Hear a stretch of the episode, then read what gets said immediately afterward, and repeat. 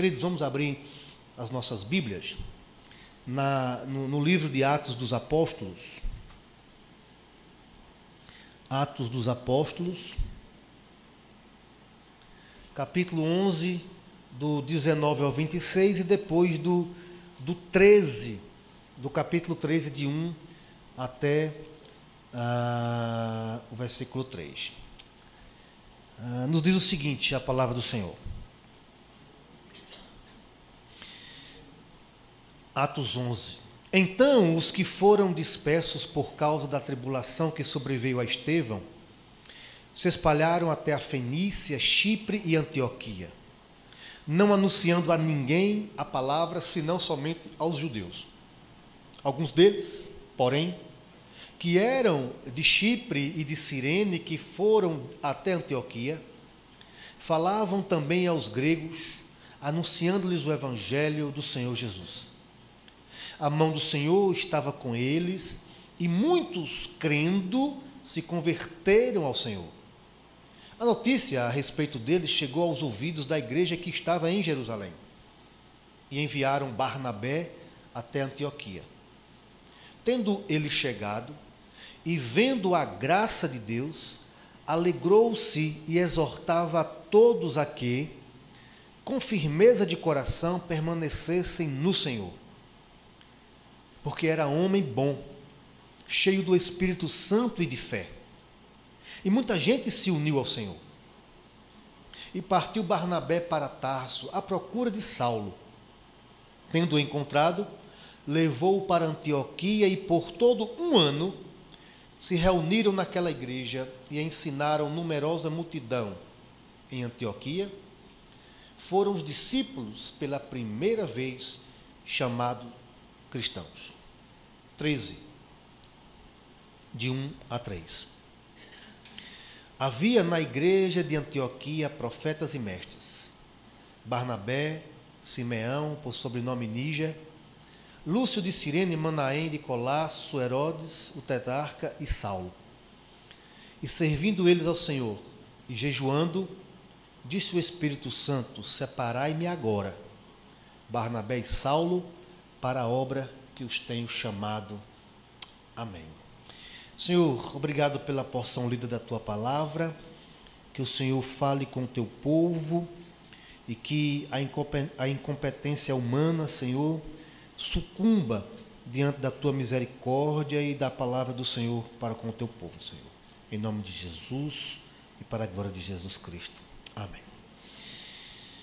Meus irmãos, você saberia dizer em uma frase, e não precisa dizer audivelmente aqui, apenas diga para você mesmo, aos seus pensamentos, não é? Por que, que o Senhor lhe fez um, um crente protestante evangélico? Por qual razão, motivo ou circunstância você é um crente em Cristo Jesus? É preciso que a gente tenha o costume de fazer esse tipo de pergunta para um autoconhecimento. Por que, que eu sou um cristão?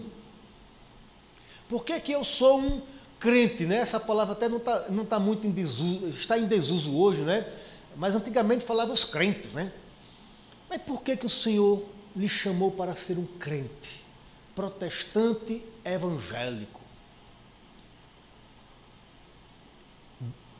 Já antecipo que não tem a ver com você, tem a ver com a vontade de Deus.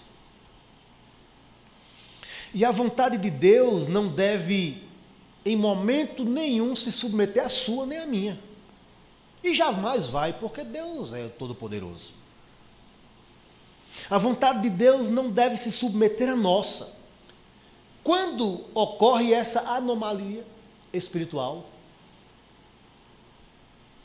dá tudo errado na família, na empresa e na igreja. A igreja, portanto, deve se submeter à vontade de Deus para ela. Porque essa vontade é perfeita e essa vontade ela é eterna, diz o apóstolo Paulo. Portanto, tudo que temos, somos ou fazemos, não são aleatórios. Meus irmãos, olhem. Uma gotícula do orvalho na Amazônia. Aquela gota d'água que cai naqueles trilhões de folhas que tem ali, que chove e aí, aquela, aquela gota d'água que cai ali, Deus tem um controle daquilo. É estranho, é magnífico saber que existe um ser que controla até os pingos d'água. É magnífico saber que existe um ser que, que tem a contabilidade de todos os grãos de areia. Você pega na mão, faça um teste, vá ali para a praia, sei lá, Tambaú, ou vá para qualquer um, enche a mão assim e diga: agora eu vou me desafiar e vou começar a contar os grãos de areia que está na sua mão. Então, esse Deus aí, esse ser magnífico, maravilhoso, ao qual nós adoramos e nos reunimos para adorá-lo, ele nos, nos criou, ele tem um propósito para cada um de nós. Nós não vivemos aleatoriamente. A nossa vida, nosso ser, a nossa existência não é por acaso. Não estamos à toa, como diz Zeca Pagodinho, né? Deixando a vida me levar. Nós não vivemos assim. Agora eu confesso. Tem hora que, quando o negócio está meio ruim, está arrochado, dificuldade de todo lado, eu digo, mas Senhor, mas Deus está no controle. Deus tem o controle de todas as coisas. Nada é à toa. Nada foge ao propósito divino. Tudo isso tem a ver com o propósito de Deus para cada um de nós. Como diz o Salmo 139, né? Todos os meus dias foram escritos, quando nenhum deles ainda havia, o Senhor já o conhece todos. De maneira que viver o propósito e a vontade de Deus tem a ver com o reconhecimento da nossa identidade. Por isso que eu fiz essa pergunta lá no início. Por quê? Você é um crente protestante evangélico. Não é à toa. Não é à toa. Não é aleatório. É a vontade de Deus, é o propósito de Deus manifestado nas nossas vidas. Mas temos que conhecer a nossa identidade. Uma das maiores estratégias de guerra, inclusive é, usada pelo diabo, é tirar, roubar a sua consciência e a consciência da sua identidade. Quando uma pessoa não sabe o que é nem para que existe, tanto faz para ela. Mas quando uma pessoa sabe por que está no mundo, quando uma pessoa sabe por que ela existe, ela traça metas e segue nesta direção. Permita-me usar o exemplo ali de David e de Sarinha. Vão se casar, que coisa boa. Estão empenhados, organizando a vida porque vão se casar. Tem metas, objetivos. O casamento deles não vai surgir aleatoriamente, à toamente, não vai surgir. Não, Deus projetou isso para eles, para a vida deles, e por isso eles estão animados. Trabalhando, dobrou a quantidade de corte de cabelo desde ali para pagar as contas. Já... É isso mesmo, porque a vida é assim. Deus tem propósitos. Agora o diabo que tem usa sua estratégia de guerra, ele procura afetar a nossa identidade. Qual era a identidade do jardim do Éden, né? Que Deus deu ao homem. Olha, tudo isso você pode comer aí, cara, mas aquela fruto da árvore do conhecimento do bem e do mal lá, não coma. Mas qual foi a proposta do inimigo? Você é besta, Adão. Deus apenas não quer que você seja igual a Ele. A identidade confundiu ali, falou melhor para Eva, né? Deus apenas não quer que você seja igual a Ele. Que morrer vai morrer nada. confundindo a identidade.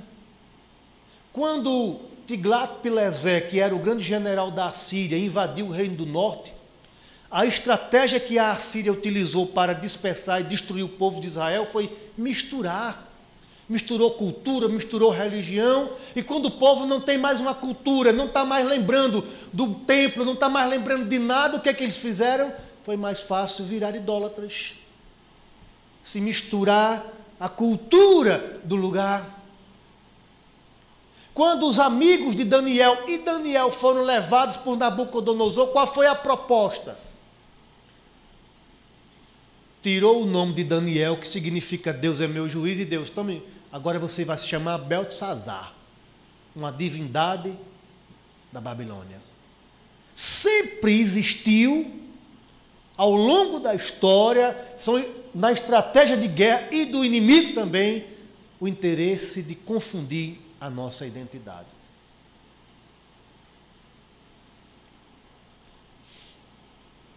Isso estou falando do contexto individual e cristão e para uma igreja. Hoje nós vamos falar sobre o que a Bíblia diz sobre a missão da igreja. A igreja evangélica, ou dinamérica, ou a primeira de Juazeiro, ou qualquer outra igreja, uma igreja do Senhor que se reúne, ela tem um propósito de existir. Ela tem uma, uma missão a cumprir, e isso faz parte da nossa identidade. E temos que descobrir isto, temos que descobrir isso daí. Essa igreja de Antioquia, ela se tornou o cumprimento da promessa, uh, ou pelo menos um dos aspectos do cumprimento da promessa de Atos 9, versículo 15. Venha comigo para Atos 9, 15. Atos 9, 15. Olha o que nos diz a palavra do Senhor. Mas o Senhor lhe disse: Vai, porque este é para mim um instrumento escolhido para levar o meu nome perante os gentios e reis bem como perante os filhos de Israel.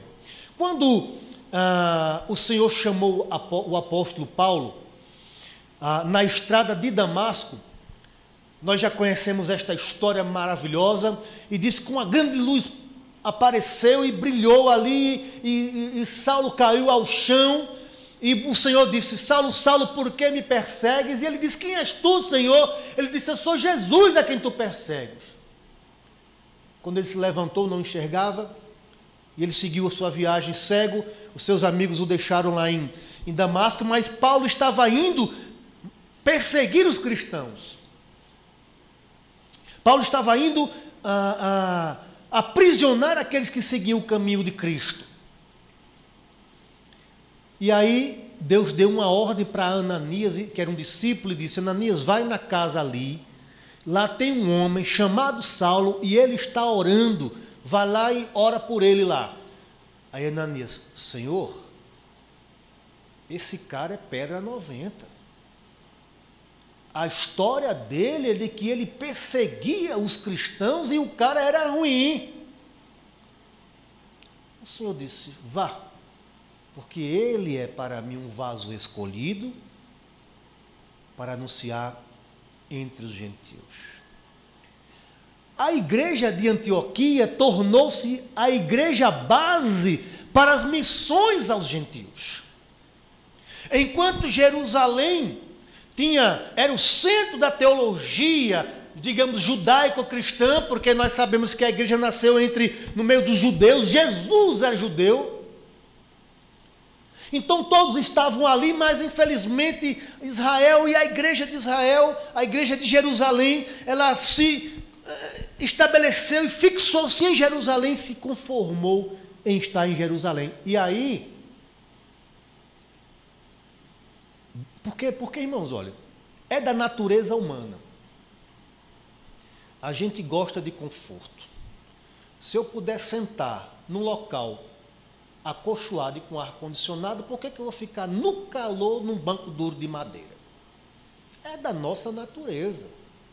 Quanto mais confortável, melhor. Só que tem a hora que a bênção vira maldição, amigo. Nunca me esqueço de. Lembra do, da serpente de bronze? No Antigo Testamento, ela foi feita para poder curar o povo que, por conta da desobediência, começou a olhar para a serpente. Né? E Deus disse: Olha, para a serpente será curado. Tudo bem. Eles pegaram aquela serpente de bronze, botaram no altar. 400 anos depois, o povo estava cultuando e chamava Neustã. Aquilo que foi feito no passado para trazer cura, virou um ídolo para a nação de Israel. Veja como às vezes a bênção se transforma em maldição. Aí o que acontece? Deus tinha dado a ordem, isso está em Atos 1,8, mas recebereis poder ao descer sobre vós o Espírito Santo, e sereis minhas testemunhas, tanto em Jerusalém como em toda a Judéia, Samaria até os confins da terra. O que aconteceu? O povo ficou. O povo gostou de estar perto dos apóstolos, ouvindo Pedro ali e tal, aquela coisa toda, não é? Um ambiente de reflexão teológica, e aí, quando chegou no capítulo 8, o Senhor levanta uma perseguição.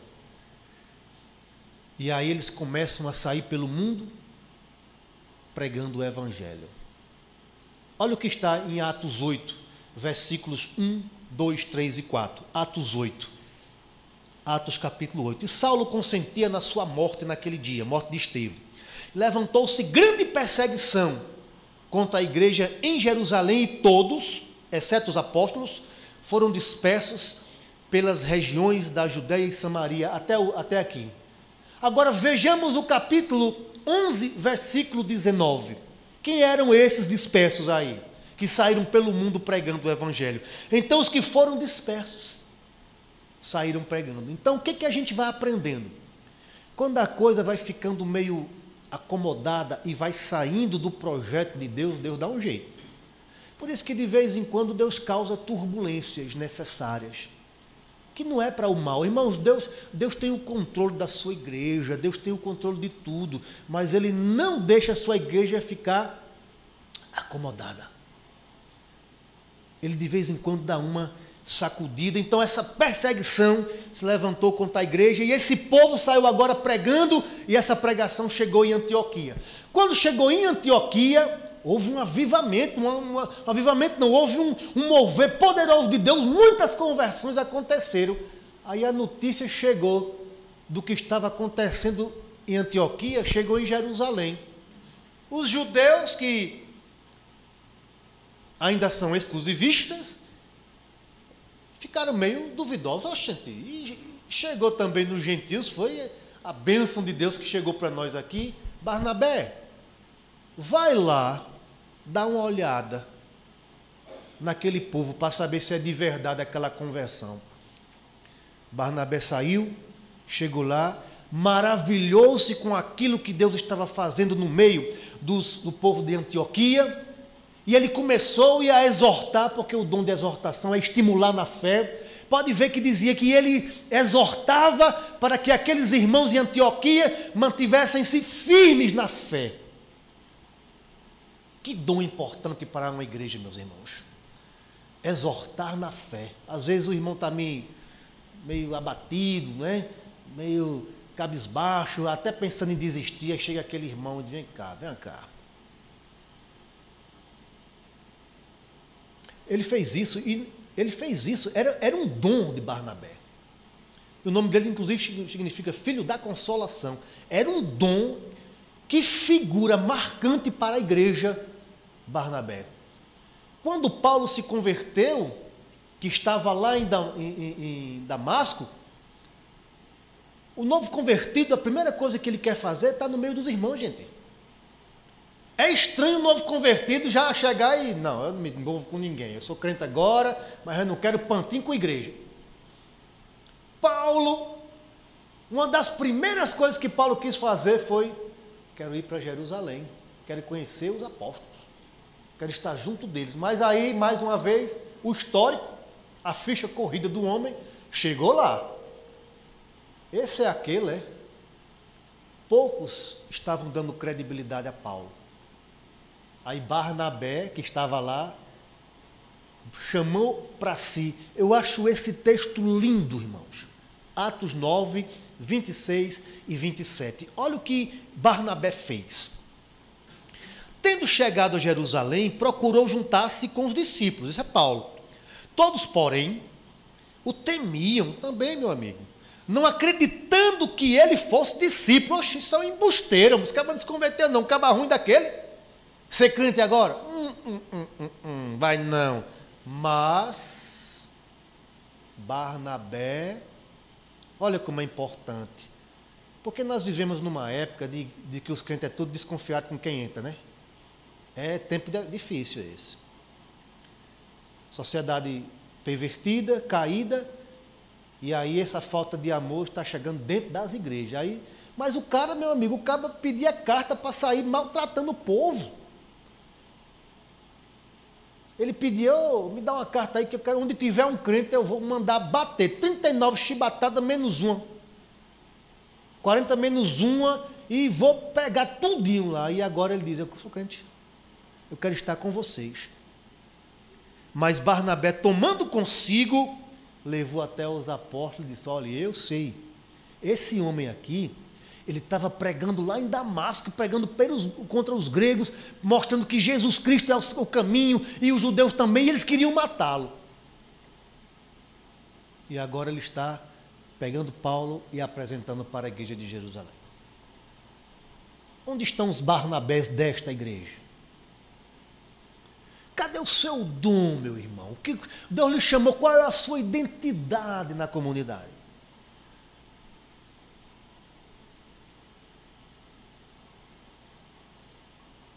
Eu amo a questão da semiologia bíblica. São os símbolos. Os símbolos são muito importantes. O próprio Espírito Santo, simbolicamente, chamou a igreja de corpo e que o corpo tem muitos membros e cada membro tem uma finalidade. O que eu estou percebendo nos, nos dias atuais, irmãos, é que a igreja está se tornando, aí quando eu digo igreja de um modo geral, a igreja está se tornando uma grande orelha. Só ouvinte. Só ouvinte. E se o que a Bíblia diz está certo, que está, os talentos que Deus colocou na sua vida e na sua mão, Ele vai cobrar de você. Ultimamente não se fala sobre isso. Estou te dando um talento. Aí tem gente que é ética. Oxe, eu vou guardar o meu aqui, porque uma coisa eu garanto: quando ele voltar, eu estou com de volta para devolver, que eu sou honesto deu dois para um e três pro, e cinco para o outro. Aí o, o, dono voltou, começou a prestar conta. Quem tinha cinco fez dez, quem tinha dois fez cinco, e o que tinha um pegou, desenterrou no paninho. Aqui, meu senhor, pensou que estava agradando, viu? Aqui, Senhor, o que o Senhor me deu, encheu a boca assim, né? O pulmão aqui, o que o Senhor me deu está aqui de volta. Ele, e o Senhor disse: infiel honesto, devolveu o que recebeu, mas o Senhor deu para que multiplicasse. Foi o talento que o Senhor lhe deu. Por isso que eu volto. Qual é a sua identidade? O Senhor lhe chamou para ser crente protestante evangélico para quê? O seu vizinho está padecendo, indo para o abismo? Seus familiares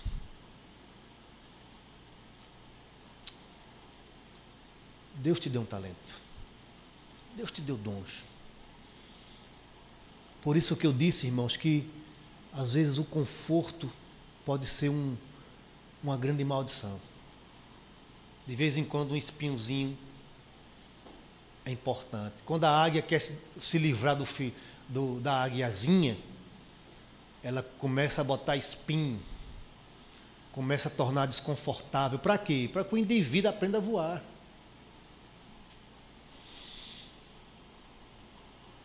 E a igreja de Jerusalém acabou se tornando um lugar de conforto. É tão bom aqui, Senhor. E você vê que é, é da natureza mesmo. Mesmo os, os, personagens bíblicos.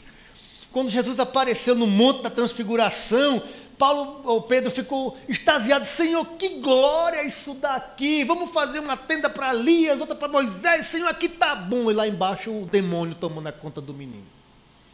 Porque é bom. Bom. Nós temos que aprender com Cristo que abandonou a sua glória para vir viver no meio dos pecadores que somos nós. Para cumprir o quê? A missão que o Pai lhe havia confiado. Então essa igreja nos traz algumas características de uma igreja que, que cumpre a missão. Que cumpre a primeira característica, e eu não vou me demorar porque já falta cinco para sete, mas a primeira característica de uma igreja que cumpre a missão. É? O que, que a Bíblia diz sobre a missão da igreja? A primeira característica é que essa era uma igreja que amava a palavra de Deus. Começa por aí. Tudo começa com a palavra de Deus.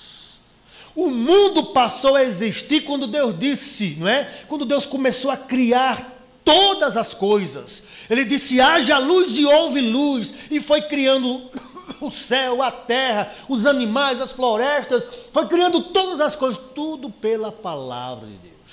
Amor à palavra de Deus.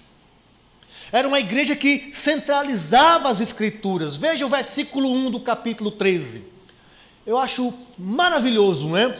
Capítulo 1, o, o, o versículo 1 do capítulo 13 de Atos dos Apóstolos. Havia o que na igreja? Profetas e mestres dons ou funções relacionadas com a palavra.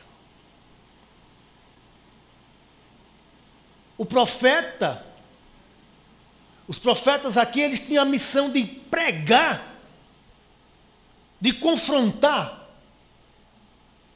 Como não tinham cânone organizado né, do Novo Testamento, mas eles pregavam o que havia sido profetizado no Antigo Testamento, inclusive sobre a promessa do Messias. Eles ouviram que os apóstolos ensinavam ali e passavam, e havia no meio da igreja a pregação firme da palavra do Senhor nosso Deus. E do lado deles havia profetas e mestres, aqueles que davam estudo, que esmiuçava, que ficava explicando bem direitinho para que as pessoas entendessem a palavra do Senhor nosso Deus. Isso me faz lembrar, meus irmãos, que muitas vezes, quando se trata da hora da pregação, dá um farnizinho, dá um negócio, dá uma agonia, dá vontade de beber água. E agora com o celular, que quando eu me converti não tinha celular, né? Essas coisas. Mas hoje em dia os irmãos usam celular na igreja e às vezes sofrem a tentação de estar abrindo o Instagram na hora do culto. Ou o Facebook. Não é? Os mais antigos, o Orkut, que não tem mais, mas. Não é? tentações no momento da palavra. Vivemos dias de muitas distrações, onde o, o lúdico suplanta o conteúdo, onde a forma se sobrepõe, sobre a ideia, a, a mensagem, a concepção, onde o método, como é que as coisas são feitas, se torna mais importante do que a própria mensagem. Não é incomum os auditórios cristãos se enfadarem bocejadamente no momento da pregação. Porque é preciso resgatar o amor pela palavra. Preciso, irmãos. É preciso resgatar a leitura da Bíblia. Eu, fico, ficava me, eu, eu estou me lembrando, né? Quando eu me converti, porque eu não vim de uma igreja, de uma família evangélica, a Bíblia lá em casa era só estava aberta no Salmo 91 só para espantar os maus fluidos da casa. Não tinha tradição bíblica na minha casa. Era, era quase um negócio meio que. Ei, esse livro aí, eu vim de uma, uma família meio católica, meio umbandista, então a Bíblia era mais ou menos um negócio só para. É, é, é, um amuleto.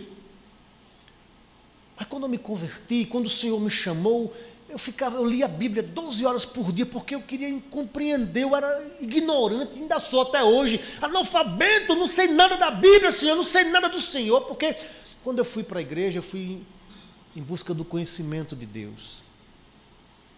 Eu fui em busca de um Pai eterno, de um Pai. Eu precisava conhecer o que, é que esse Pai tinha escrito para mim. 12 horas, eu pegava sete da manhã, eu digo, eu vou até sete da noite. Sete da manhã, sete da noite. Porque queria conhecer a palavra. Meus irmãos, que o Senhor reacenda em nós. Se você já lê a sua Bíblia com paixão e amor sistematicamente, continue. É isso aí que vai dar força para você nos dias maus. Amar a palavra de Deus. Eu sei que são tantos conhecimentos, tantas informações, mas nada como o seu momento com Deus e, e esmiuçar, e, e ruminar, e mastigar. Senhor, que isso aqui Ame a palavra de Deus. E aquela igreja era uma igreja que valorizava. Antioquia era uma igreja que tinha uma proclamação poderosa. E de ensino consistente e fundamentado na palavra de Deus. Era uma igreja ávida, faminta das Escrituras e pela pregação do Evangelho. Hoje em dia, meus irmãos, em muitas igrejas acontece o que aconteceu nos dias de Josias. A história de Josias nós conhecemos, ele foi o reformador funcionava tudo. O povo deixava as ofertas para a reforma do templo. Tinha guardas no templo. O profeta, o melhor, o sacerdote Ilquias era o responsável pela reforma da estrutura, mas o rolo, o livro da lei estava perdido no depósito. Há centenas de anos que ninguém nunca mais tinha aberto o livro de Deus. Mas o templo estava bem arrumadinho. E o Quias gastou, gastando a vida dele de sacerdote, que era para ministrar, mediar, fazer sacrifícios. Aí Safã, um escrivão, chegou e disse: Encontrei o livro da lei na casa de Deus. Mesmo com os pedreiros trabalhando, os carpinteiros trabalhando, os pintores ajeitando e o rolo empoeirado perdido no depósito da igreja. Está vendo como a religião pode funcionar sem a palavra de Deus? Funciona, amigo. Quando Ilquias levou, quando leram o livro para o rei, a primeira coisa que Josias fez foi rasgar suas vestes e chorar. Ame a palavra.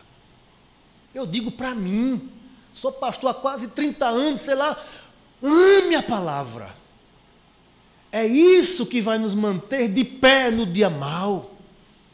Quando a angústia bater a nossa porta, você vai ver a palavra.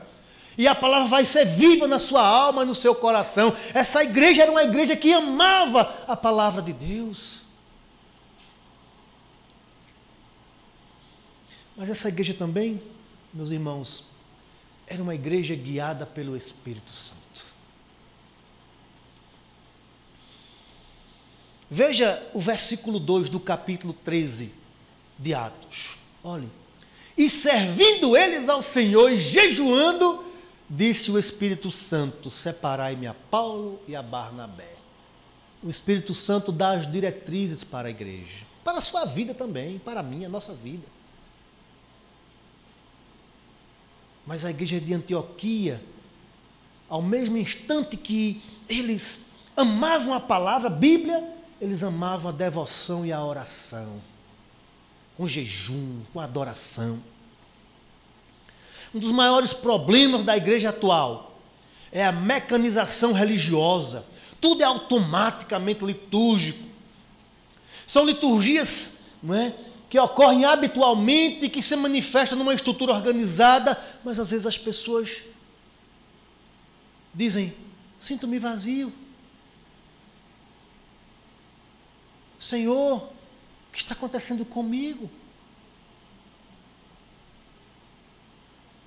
Porque não basta ter toda uma liturgia organizada se não cumprir o que diz Paulo aos Efésios: Não vos embriagueis com vinho, mas enchei-vos do Espírito, como? Salmos, hinos, cânticos espirituais, oração, vida individual de devoção. de adoração. E vou dizer que tem, olha, tem hora que é difícil, meu irmão. Para vocês verem, eu vim para a igreja, para a igreja agora de noite, não é? Meu amigo, foi uma luta. Digo, meu amigo, eu tenho um compromisso, eu tenho que ir para a igreja pregar. Senhor, deixa tudo mais fácil, mas não é não, irmão.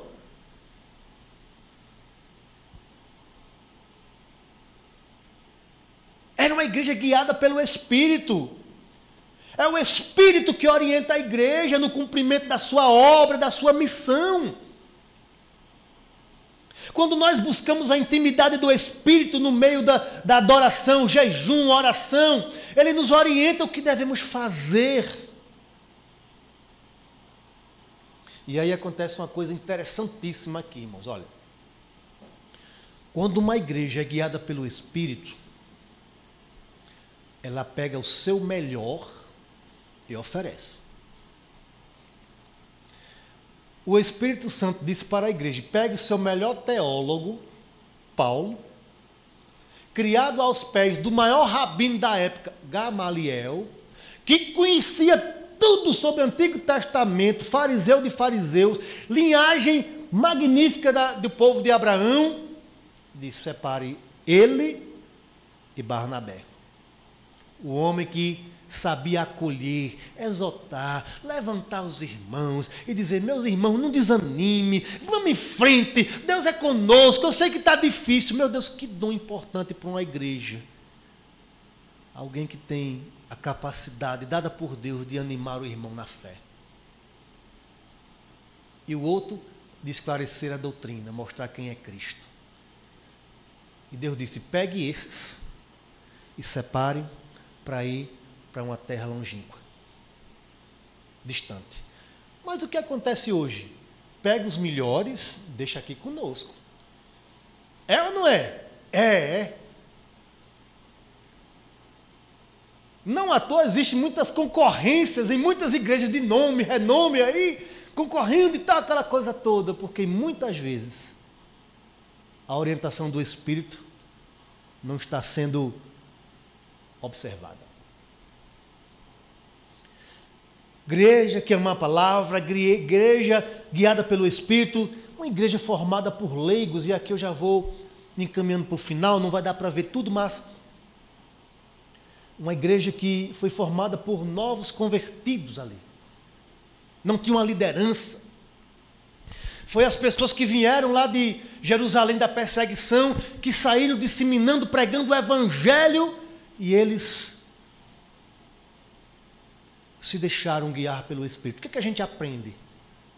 Que na casa de Deus, irmãos, para quem se consagra a Deus e quer servir ao Senhor, Ele quer usar todo mundo. Todo mundo. Leigos, novos convertidos, não tinha nenhum líder de Jerusalém lá, a não ser Barnabé, que veio discipular e essa igreja, em pouco tempo, pegou esses que vinham discipular e mandou para a obra missionária. Eles ficaram lá novamente, sozinhos, novamente, mas sendo guiados pelo Espírito Santo.